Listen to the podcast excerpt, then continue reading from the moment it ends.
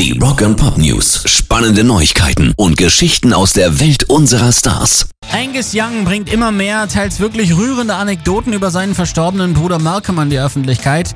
Auch drei Jahre später ist er den Tränen nah, wenn er über ihn spricht und erzählt, dass Malcolm auch bei Demenz im Endstadium immer noch lachte, wenn er Gitarren hörte.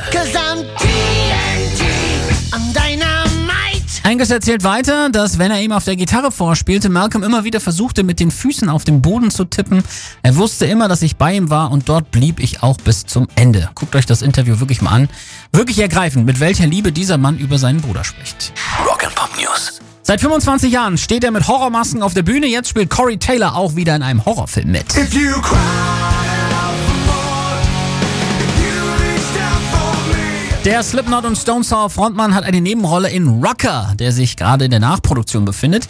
Die Handlung dreht sich eben um Rucker, einen Trucker, der sein Rucker der Trucker ist schon verrückt, der sein Familienleben bewältigen will und zum Serienmörder aber mutiert. Taylor spielt den Kumpel der Hauptfigur. Seine Frau Alicia Dove bekam ebenfalls eine Rolle in dem Streifen. Corey Taylor hatte bereits eine Gastrolle in 2014 erschienenen Horrorfilm Fear Clinic. Pairs Rock and Pop News.